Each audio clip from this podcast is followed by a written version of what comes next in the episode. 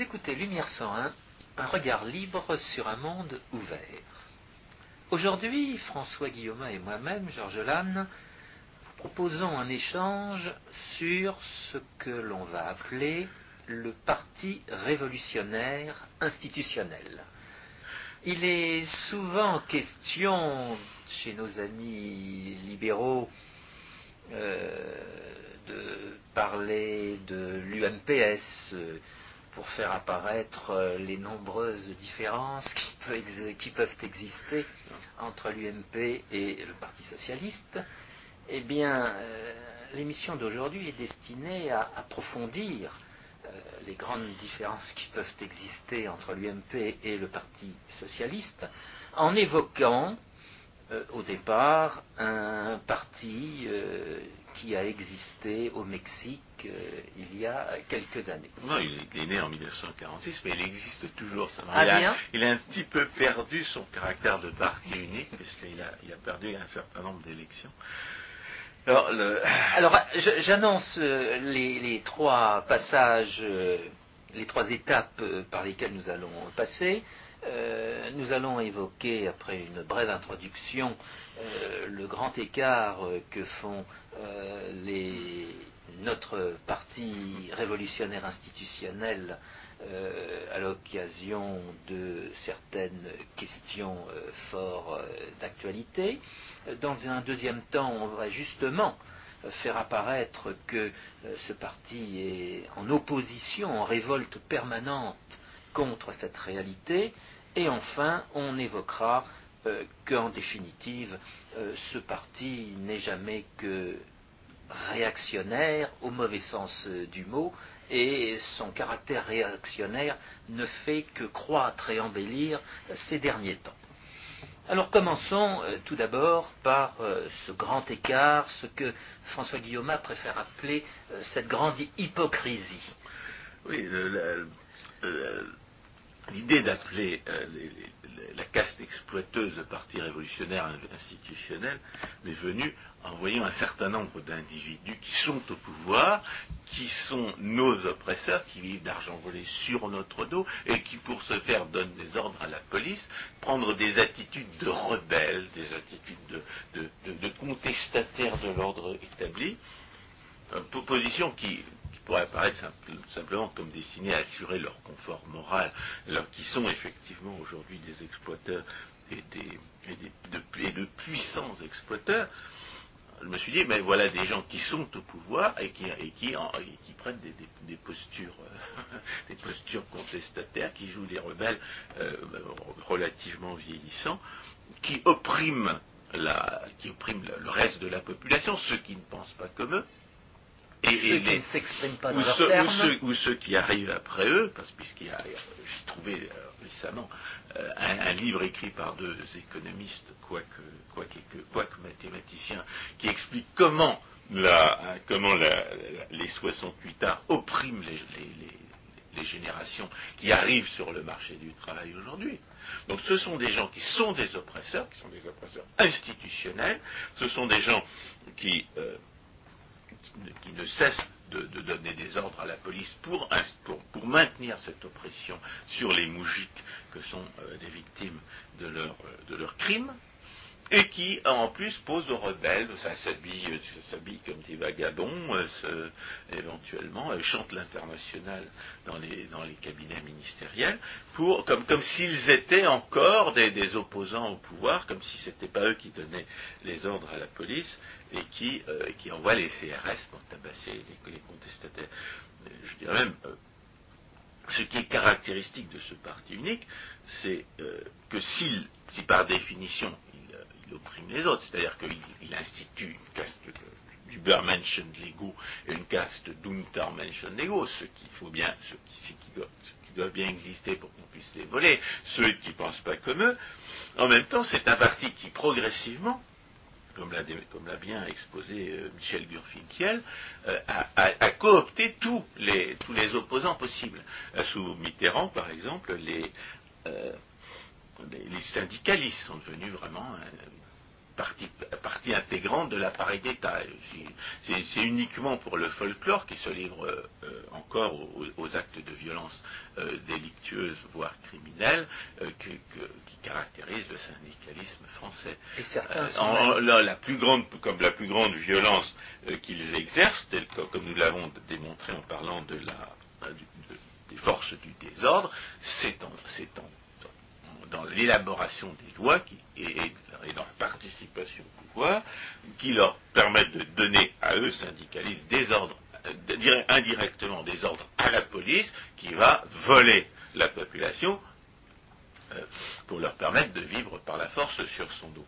Donc, par ailleurs, il y a un, autre élément de contestation qui est, un peu spectaculaire, mais qui est, en, réalité constitué d'une qui n'est constitué que des basses castes de la caste exploiteuse, c'est ce qu'on appelle les jeunes des banlieues.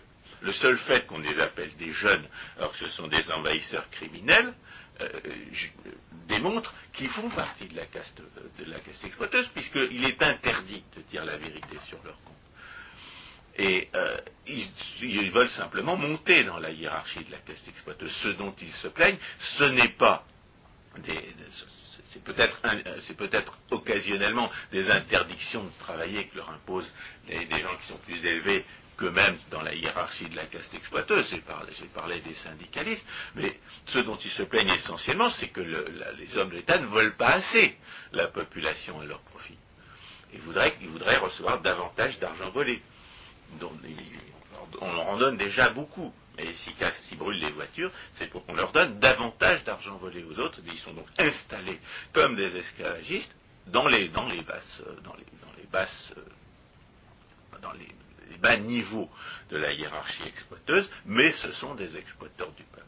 Et euh, donc, cette caste ne, fait que, s'opposer de manière ostensible, elle est en réalité complice dans l'exploitation de la population. Et un des éléments lui permet de, maintenir son exploitation de la population, c'est justement ce sabotage de la conscience de classe des opprimés que constitue cette posture de révolutionnaire et de contestataire que, certains se donnent. Alors, euh, on peut euh, donner quelques exemples de ces postures de, révolutionnaires et de contestataires. J'ai récemment vu à la télévision, euh, sur Internet, euh, une espèce de saltimbanque qui reprochait, qui, prétendait rejoindre la résistance, parce que le président de la République récemment élu avait fait quelques gestes pour faire semblant d'atténuer la politique d'immigration, euh, qui, a été menée depuis 30 ans par cette caste exploiteuse qui a coopté les, envahisseurs nés de cette politique d'immigration et euh, qui consiste essentiellement à bafouer les droits du citoyen puisque cette politique a été faite contre euh, l'opinion majoritaire, et à bafouer les droits de l'homme, puisque cette politique a été faite en, asservissant la population pour entretenir les envahisseurs avec de l'argent volé au reste de la population. Donc c'est une politique qui est antidémocratique, c'est une politique qui est criminelle, c'est une politique qu'on fait, seulement mine aujourd'hui d'atténuer, mais le, le, saltimbanque était prêt à partir euh, à, prendre le maquis, du moins le prétendait-il à, la télévision, parce qu'on on faisait mine de s'écarter de, la ligne du parti qui est, euh, qui est de, de, poursuivre la politique en question. Autre exemple de, euh, ce parti, de, ce grand écart entre la position politique réelle de ces exploiteurs et leur, posture euh, c'est la, mère Aubry euh, chantant l'international avec les membres de son cabinet dans les, sous les dorures de son, son palais ministériel. Ah, peut-être qu'il n'y a pas de dorure dans, cette, monstruosité relativement récente qu'est le, le sinistère des affaires sociales. Mais euh, le, contraste n'en est que plus frappant, parce que la mère Aubry, c'est quand même cette, bonne femme qui, euh, qui insultait les Français qui se sont sont installée à l'étranger pour échapper à, l'esclavagisme dont elle était une des, contre-maîtresses à l'époque. On avait vraiment l'impression du contre-maître de la plantation qui insulte les esclaves en fuite, faute de pouvoir remettre la main sur eux. Troisième exemple de, de cette attitude de, ce grand écart entre la réalité et, le, et, la posture, euh, la réalité politique et la posture, euh, le discours euh, soi-disant contestataire, c'est la notion de pensée unique libérale. Il y a quelques il y a temps, il y a à peu près deux ans, votre serviteur Georges Lannes avons été, avons été nommément cité par une espèce de, journaliste régionaliste qui se trouvait à écrire dans le journal Le Monde, euh, parce que nous avions dit un certain nombre de vérités, euh, évidemment qu'il avait sorti de son contexte, mais c'était dans le, dans le contexte d'un article où il prétendait que le libéralisme était dominant en France, que c'était la pensée unique libérale, que, euh, que la, la concurrence sauvage, évidemment, exerçait ses ravages sur, les politiques sociales et obligeait à euh, en faire moins que qu'on aurait voulu. cette, notion de pensée unique libérale pour des gens qui sont, effectivement opprimés, à qui on, interdit d'enseigner, à qui on ne donne pas d'étudiants, comme à, comme Georges Lannes, euh, elle est absolument odieuse. On sait très bien que dans, le, monopole communiste de l'enseignement en France, les soi-disant professeurs d'économie sont tous des charlatans qui prônent euh, des, politiques de destruction et non pas, la vérité scientifique en économie. Euh, à quelques exceptions près qu'on a laissé entrer soit par inadvertance, soit pour, euh, pour faire semblant d'être pluraliste. Donc, cette, ce grand écart entre euh, le discours contestataire et la réalité de l'oppression, il est d'abord odieux. Et puis après, il est ridicule. Enfin, il faut essayer de l'expliquer. Alors comment est-ce qu'on l'explique? Euh, Il y a, tout d'abord toute une littérature euh, antitotalitaire qui explique que les, gouvernements d'oppression pratiquent systématiquement la politique du bouc émissaire. On a vu par exemple Chirac la, politique du bouc émissaire à l'occasion de sa réélection en 2002. Le bouc émissaire, c'était Jean-Marie Le Pen. Ensuite, ça a été les, automobilistes. On a parlé de la violence routière, comme si le fait d'avoir un accident, c'était la même chose que de, violer en réunion une, adolescente dans les banlieues. Et troisièmement, c'est les Américains qui ont joué le rôle de bouc émissaire. Il y a un pouvoir illégitime, un pouvoir tyrannique, invente des ennemis. On a vu ça, on voit ça avec, la manière dont Vladimir Poutine est arrivé au pouvoir, en, organisant des attentats à Moscou et, en les, mettant sur le dos des Tchétchènes. Ensuite, il a fait une guerre aux Tchétchènes, une guerre, euh, atroce, une guerre qu'on pourrait dire d'extermination. Euh, mais euh, et c'est sur cette violence-là contre des ennemis extérieurs qu'il est arrivé au pouvoir en commençant par organiser des attentats contre sa propre population. Il faut, c'est quelque chose que les spécialistes connaissent et même reconnaissent officiellement.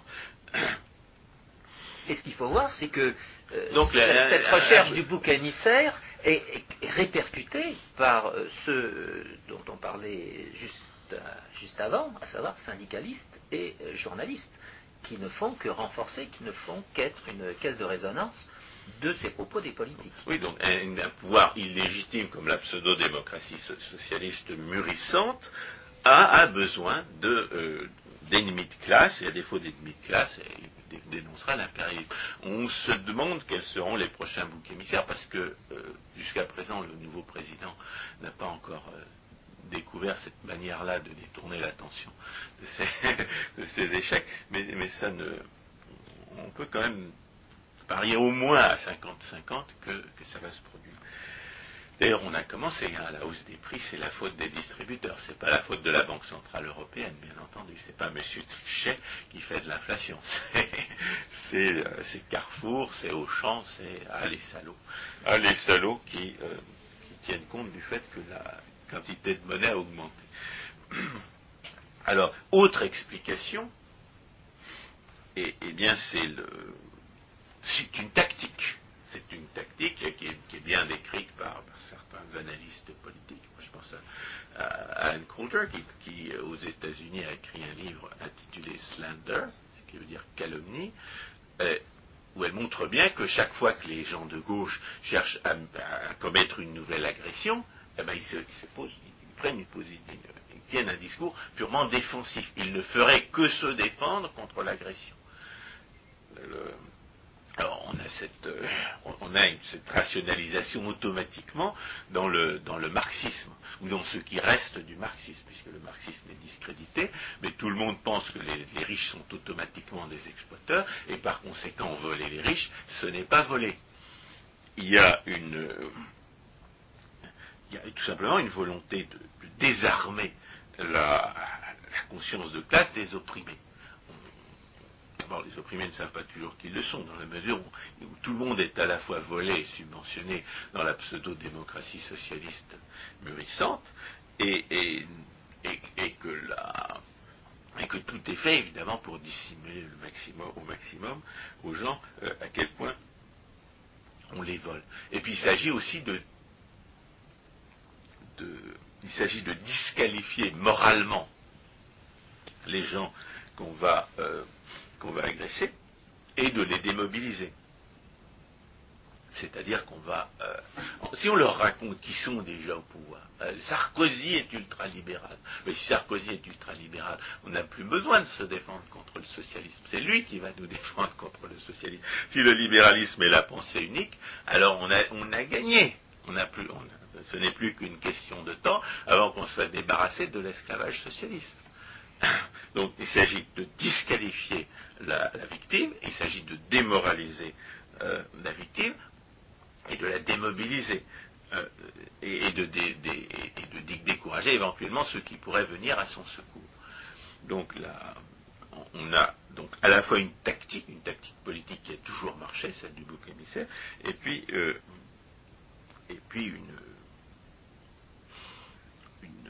une espèce de réflexe de, rationaliser euh, idéologiquement, qui, vise à, qui vise à saboter la conscience de classe de la caste opprimée, alors qu'on est soi-même un oppresseur. Il y, a, quand même, quand on, cherche à se, quand on cherche à se mettre à la place de l'oppresseur euh, esclavagiste euh, de la pseudo-démocratie socialiste, il y a quand même quelque chose qui, qui gêne indiscutablement le l'oppresseur euh, esclavagiste de la pseudo-démocratie socialiste, c'est que, les, politiques qu'il mène n'ont pas les effets qu'il en attendait.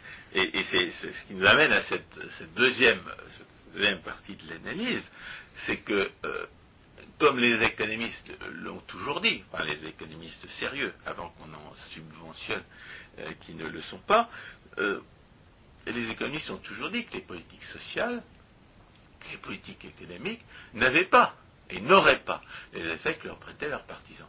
Et moi, j'en veux pour preuve que Marx, qui avait étudié l'économie politique de son temps, savait très bien que le mouvement ouvrier ne pouvait pas améliorer le sort des ouvriers. Il savait très bien que les, cartels d'ouvriers, même la violence monopoliste des ouvriers, ne pouvaient se faire qu'aux dépens des ouvriers eux-mêmes ou, de ceux qui étaient encore de, ceux qui étaient au chômage. Les conquêtes sociales, on le sait, les économistes le savent, elles, se font au détriment des salariés, ou alors elles se font au détriment des chômeurs. Mais elles ne se font pas au bénéfice, ou alors de ceux qui viendront après. On voit aujourd'hui, euh, par exemple, des, ponts entiers de l'activité économique euh, qui meurent aux États-Unis, et qui meurent aux États-Unis parce que parce qu'on a institué des privilèges pour les syndicalistes, on a institué des impôts qui, visaient à voler le capital euh, installé notamment par les fabricants de voitures. Ben, une fois que les, capitalistes ont compris qu'ils se feraient voler euh, dans tel ou tel État ou dans telle ou telle ville, ben, ils, sont, ils ont mis leur argent ailleurs. Voilà. Donc les économistes ont toujours dit que les politiques sociales et économiques n'auraient pas les effets que, leur, euh, que leur prêtaient leurs partisans. et, Marx, et Marx le savait, et Marx le comprenait, et Marx le, pensait aussi.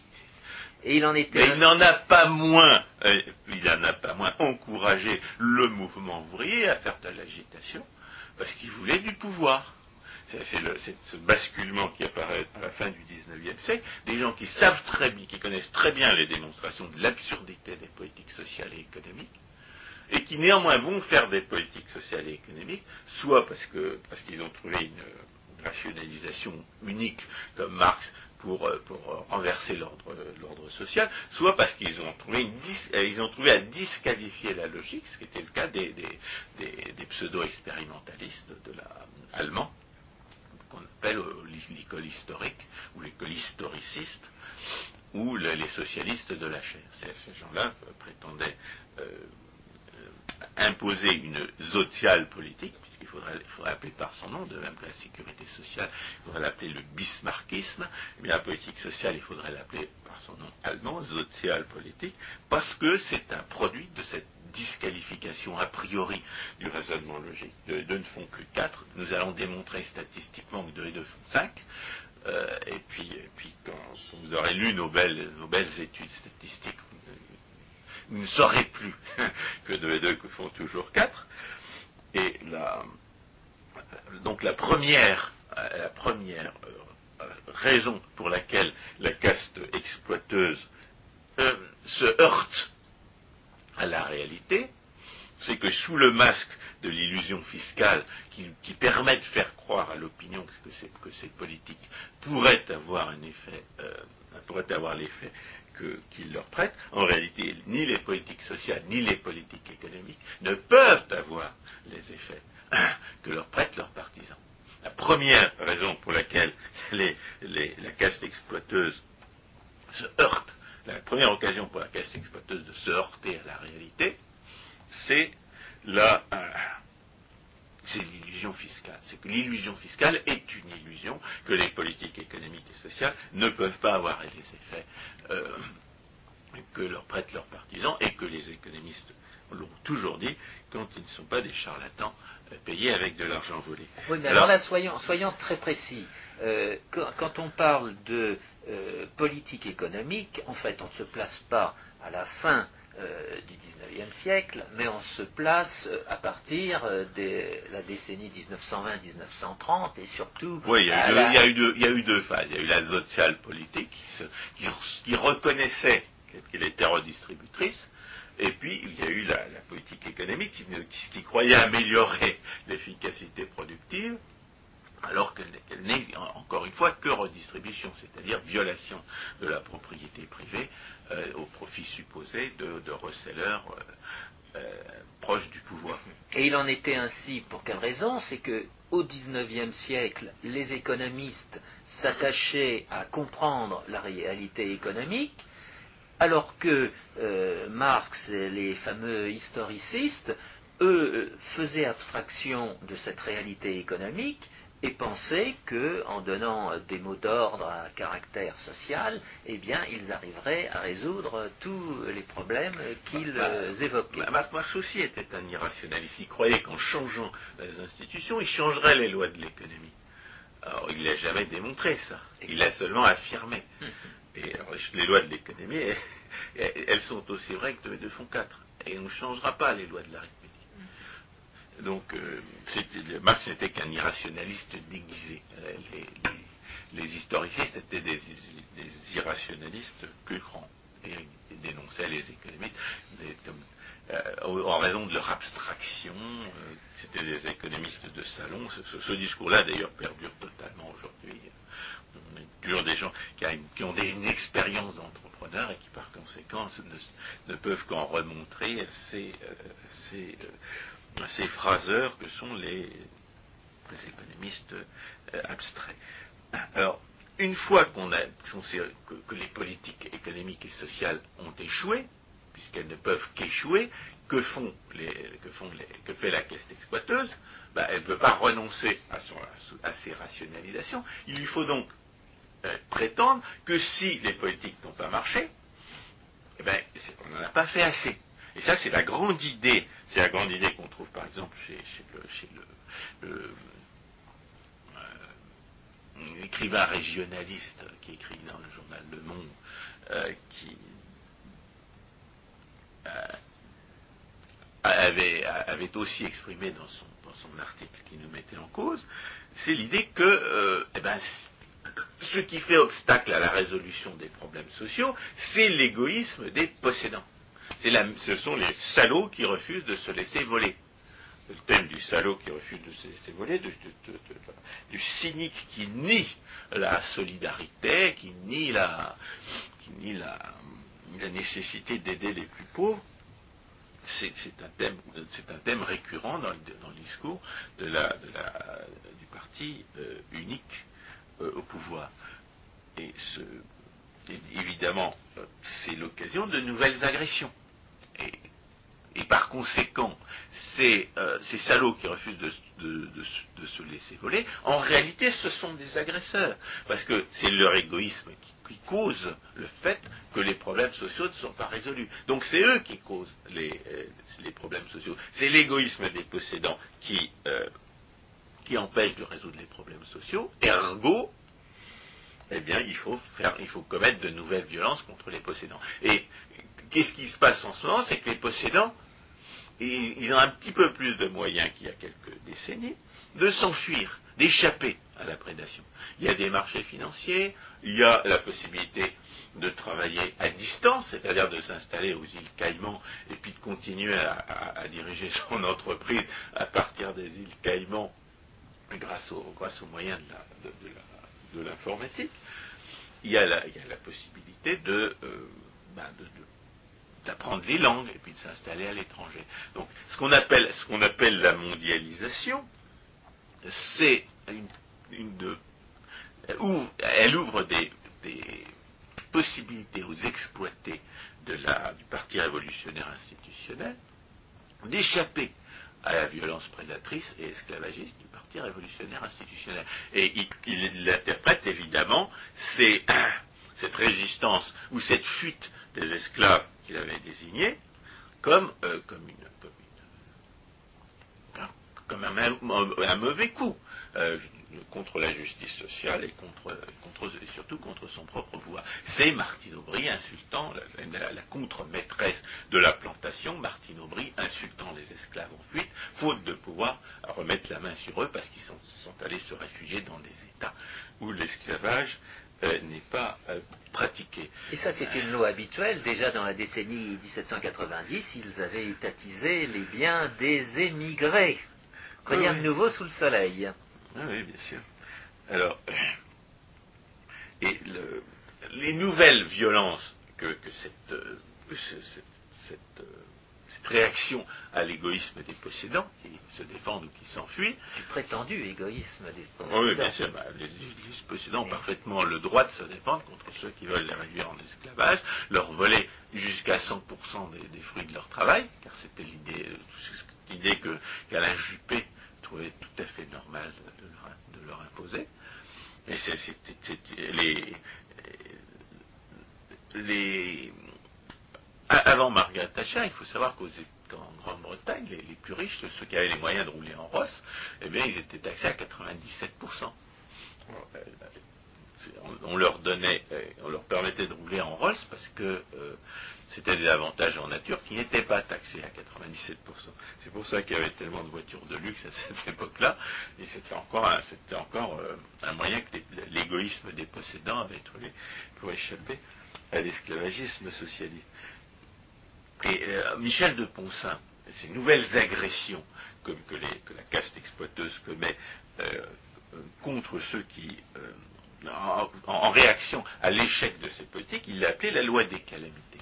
La loi des calamités dont, euh, euh, Ludwig von Mises avait énoncé le principe dans euh, Politique économique, elle est la suivante. Aussi longtemps qu'on n'a pas mis en cause le principe esclavagiste de la, politique sociale ou économique, eh bien, face aux échecs de la politique sociale et économique, ou aux insuffisances, ce qu'on va appeler les insuffisances de la politique sociale et économique, on va toujours faire davantage de politique sociale et économique. C'est comme ça qu'on se retrouve avec un discours dominant, toujours le Parti révolutionnaire institutionnel, qui appelle pensée unique et ultralibéralisme, le, discours de quiconque s'inquiète de la rapidité avec laquelle les impôts augmentent. Euh, il n'est même plus question de contester le, fait que les hommes de l'État volent à, chaque, citoyen plus de la moitié de, ce qu'ils gagnent, y compris le SMICAR. Parce qu'il faut rappeler, comme Georges Lannes l'a démontré, que la sécurité sociale vole au SMICAR la moitié de son salaire.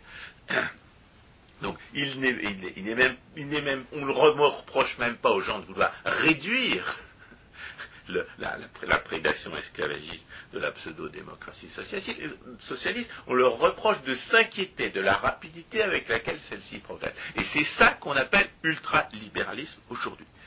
Donc la loi des calamités est bel et bien à l'œuvre. Et il y a une troisième, loi de la réalité qui vient s'imposer aux socialistes et qui fait que, finalement les avantages qu'ils croyaient déjà avoir obtenus se, dissolvent, se dissolvent avec le temps. Ils, disparaissent. ce, sont toutes les, ce sont toutes les conséquences du fait qu'il n'y a pas de profit euh, assuré dans la redistribution politique. Pas davantage que dans n'importe quelle forme d'investissement ou de pseudo-investissement. Ce, sont tous les phénomènes que nous avons décrits sous la, dénomination de loi de Bitur-Camembert. La loi de Bitur-Camembert, qui, postule que la, redistribution politique ont tendance, si on ne tient pas compte de l'incertitude, qui va faire que, c'est soit, soit, plus, soit moins, ont tendance à détruire la totalité de, de ce dont elle s'empare.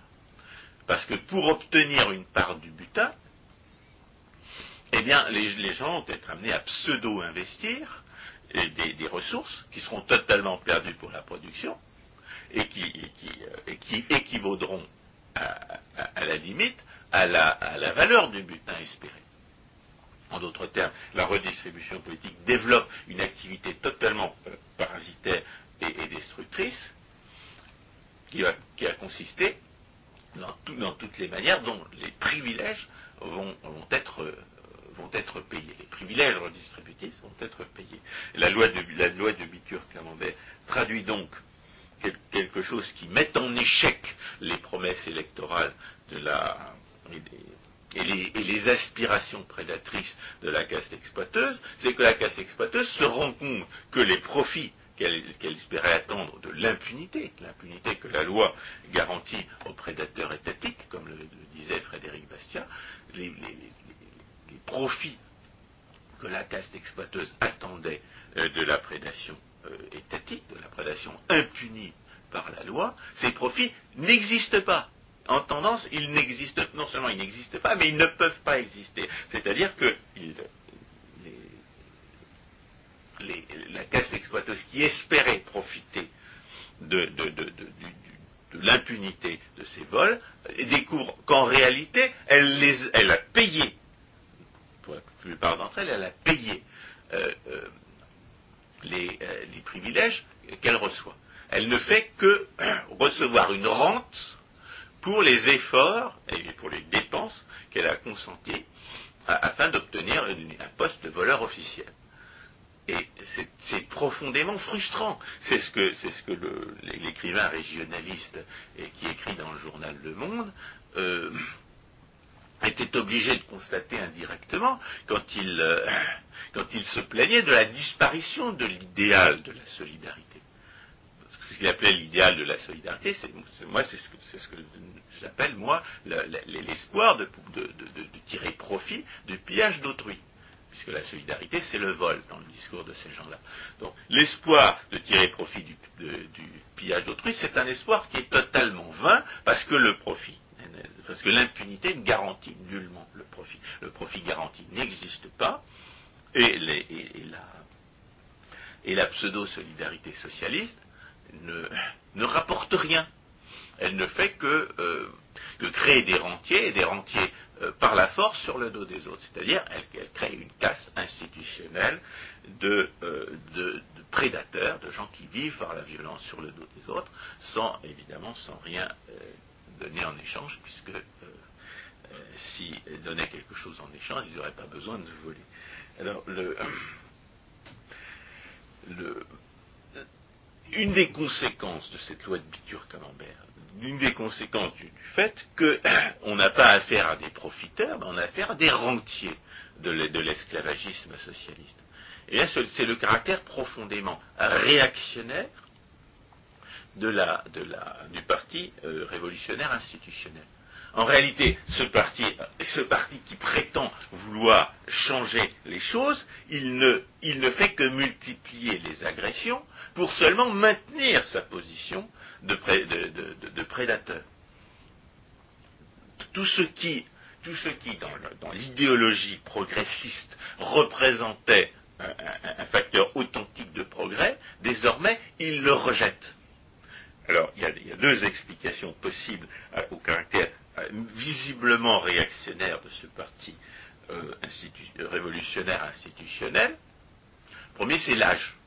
On a, une génération 68 art qui, qui, est installée aux commandes du pouvoir et qui n'a plus le. qui, a, qui a perdu ses illusions sur la possibilité de de changer la société, qui, sait très bien qu'elle vit d'argent volé aux autres et qui n'a qu'une idée, c'est de, conserver euh, ces privilèges-là. Et qui s'est fondue dans ce qui avait été créé en 45-46. Elle n'a pas fait une rupture avec euh, ce qui l'a précédé. Elle a, utilisé les instruments de la prédation déjà existants. En les approfondissant.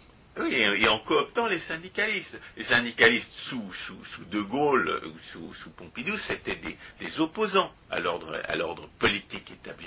Après Mitterrand, ils, ne sont qu'un faux-né de l'État. De même d'ailleurs, comme je l'ai affirmé tout à l'heure, euh, les, jeunes, les, prétendus jeunes des banlieues, jeunes des banlieues font partie de la caste exploiteuse. Ils sont légalement des Übermenschen. Et le simple fait qu'on les appelle tels, au lieu de les appeler pour ce qu'ils sont, c'est-à-dire des envahisseurs criminels, c'est bien la preuve qu'ils sont des Übermenschen légaux, puisqu'on n'a même pas le droit de dire la vérité à leur propos. Donc, le, la caste, le, parti unique de la, de, la, pseudo-démocratie socialiste a bel et bien coopté tous ses membres. Et ils n'ont plus qu'une idée, c'est de rester au pouvoir, de vivre par la force sur le, dos des autres. Ceux qui sont dans les, dans les, au, bas, niveau de la hiérarchie se heurtent un petit peu à ceux qui sont un petit peu à ceux qui sont plus élevés. C'est-à-dire que les jeunes des banlieues se heurtent aux, syndicalistes qui leur interdisent de travailler honnêtement. Et ils se heurtent aux policiers qui ne leur en donnent pas moins des privilèges de monopole dans le commerce des, stupéfiants, par exemple, puisque l'interdiction de vendre et d'acheter de, la drogue est, un privilège de monopole pour ceux qui ont l'habitude de violer la loi. Donc, il y a quelques, il y a quelques disputes au sein de la caste exploiteuse. Et les, voitures qui brûlent le, euh, le signal. Mais pour euh, l'essentiel, la caste exploiteuse ne songe qu'à préserver ses privilèges. Alors, on, peut énumérer, euh, on, peut, on peut aussi évoquer une deuxième raison, qui n'est pas sociologique, mais qui est, idéologique euh, pour ce fixisme euh, du socialisme pseudo-démocratique. C'est que le socialisme a toujours été euh, fixiste. En ce sens qu'une fois la société, idéale réalisée, une fois le projet de société mis en place, eh bien, il ne doit pas bouger puisqu'il est socialement juste. Il faut empêcher les, fauteurs de troubles de, déranger de, déranger l'utopie. Alors l'inconvénient, c'est que les fauteurs de troubles, ils sont d'abord incarnés par les lois de la réalité.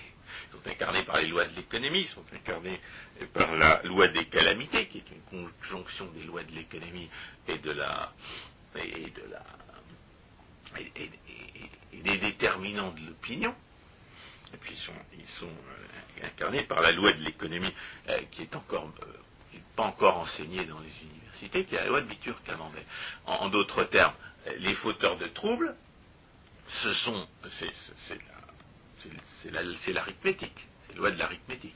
Les lois qui font que le protectionnisme est absurde, le, les lois qui font qu'on ne peut pas dépenser plus d'argent que même quand on est un voleur, on ne peut pas dépenser indéfiniment plus d'argent qu'on en a volé, tout ça, tout ça s'impose malheureusement à l'utopisme révolutionnaire. Parce que toute action est coûteuse, parce que toute action suppose de supporter des charges.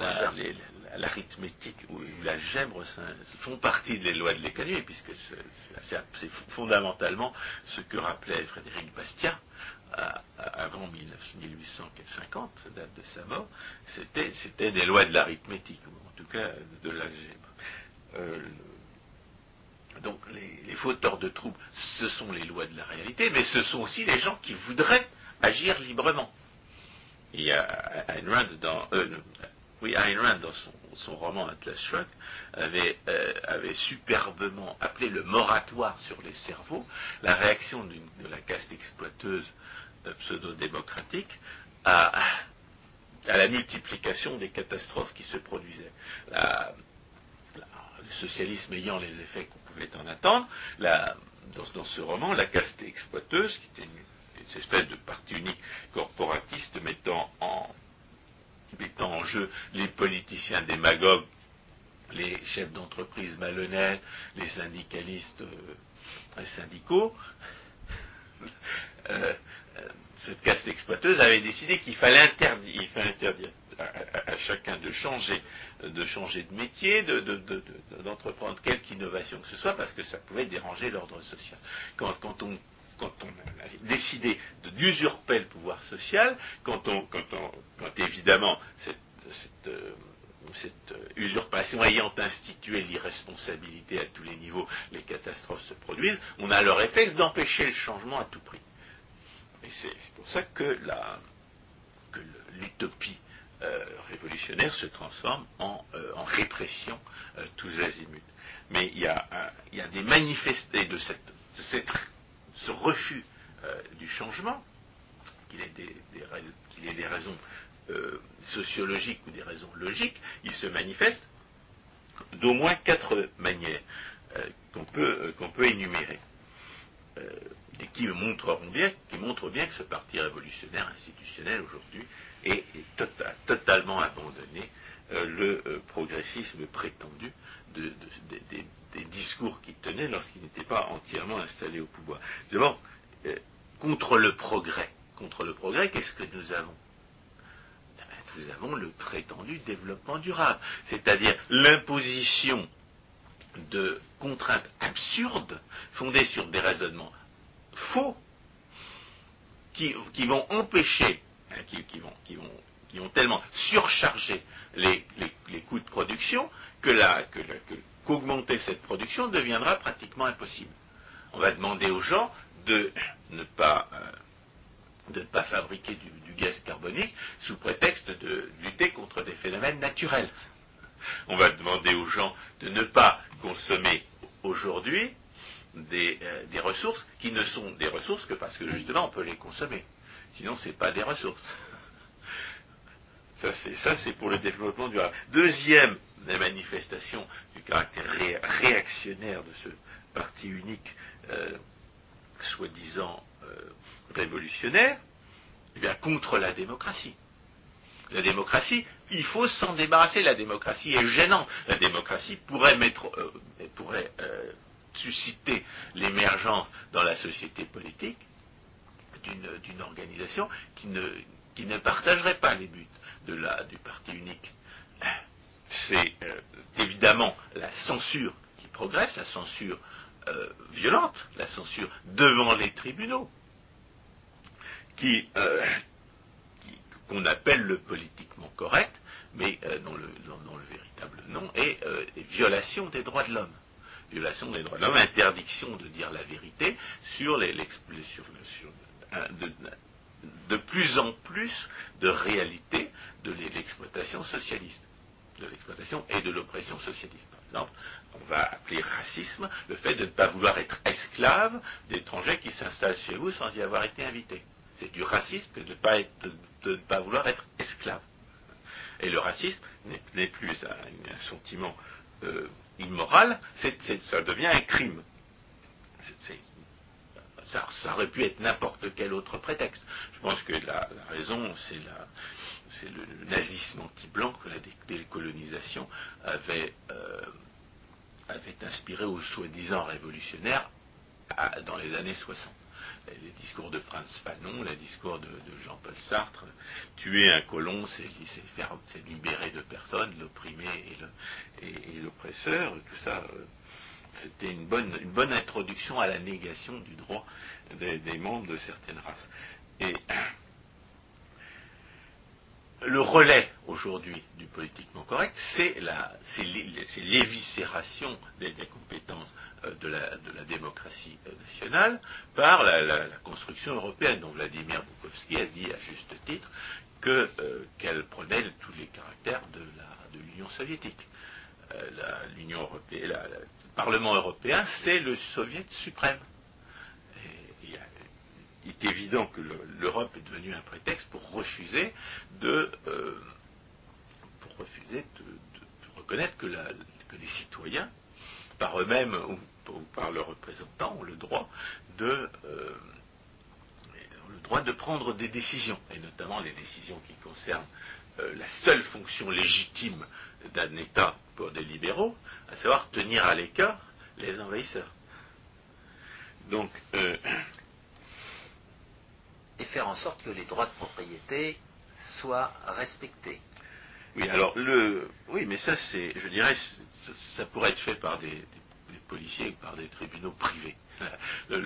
L'État minimum, c'est l'État qui organise la défense nationale. Si l'État, au lieu d'organiser la défense nationale, a servi la population nationale pour subventionner euh, l'invasion, eh bien, il, a subverti sa seule fonction légitime, pensable.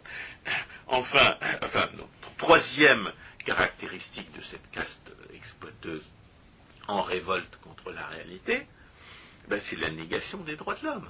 C'est la négation des droits de l'homme par l'accoquinement d'un certain nombre d'individus avec le nazisme musulman, c'est-à-dire avec une idéologie qui nie expressément les droits de ceux qui n'ont pas la bonne religion.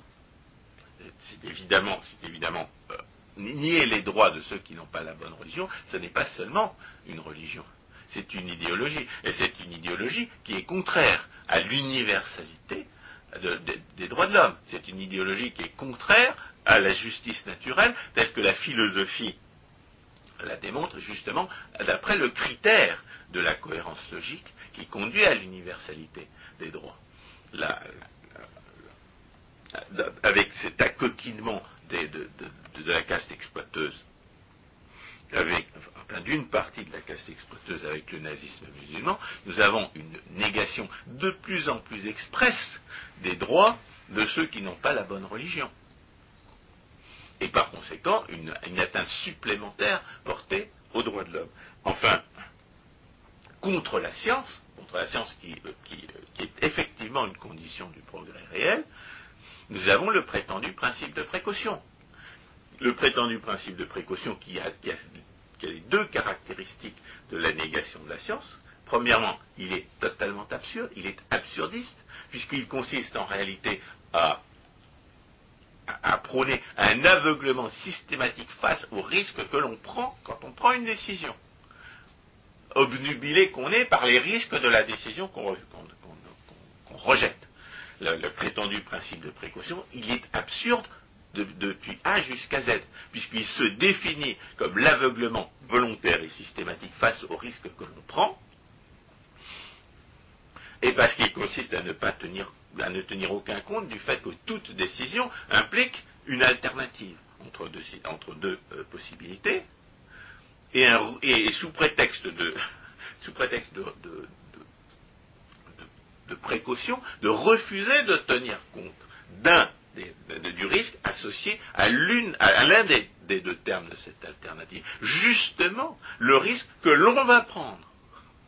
Donc, il, s'agit d'une absurdité à 100%, d'un absurdisme déclaré. Ce n'est pas du tout un hasard si le, euh, dénommé Hans censé avoir inventé euh, ce prétendu principe était un philosophe allemand. Ça, c'est pas hasard. Euh, n'oublions pas que euh, nous la philosophie allemande, nous devons déjà l'historicisme. Et, avec lui, le, euh, polylogisme, et, avec lui, le polylogisme nazi, et avec lui, la disqualification, l'opposition de la logique à l'expérience. Deuxième aspect systématiquement antiscientifique de ce prétendu principe de précaution, eh c'est que si on, nous demande de nous aveugler sur les risques que, nous prenons, si on demande aux, puissants de, s'aveugler sur les risques qu'ils infligent aux autres, parce que c'est bien comme ça que ça, se passe en réalité, si on demande aux puissants de, s'aveugler sur les risques qu'ils infligent aux autres, ce n'est pas au nom de, la connaissance expérimentale, mais au contraire d'un rejet de cette connaissance expérimentale, au, nom de fantasmes qu'on a imaginés et, dont justement on n'a pas pu vérifier s'ils correspondaient ou non à la réalité. C'est au nom de l'ignorance que l'on prétend imposer ces décisions. Et bien entendu, le troisième aspect de l'absurdisme de ce prétendu principe de précaution, celui que je viens de mentionner. Il est évident que personne ne, s'impose à lui-même une telle absurdité. Ce sont, des, usurpateurs du pouvoir social qui l'infligent aux autres. Le prétendu principe de précaution, ce n'est pas un guide pour l'action personnelle, c'est un guide pour la, pour la violence usurpatrice et criminelle des hommes de l'État contre les gens normaux. Donc vous avez trois aspects. Vous avez, avec le prétendu principe de précaution, vous avez une négation de la connaissance objective, une négation de la connaissance objective avec une double disqualification de la logique et une disqualification de l'expérience.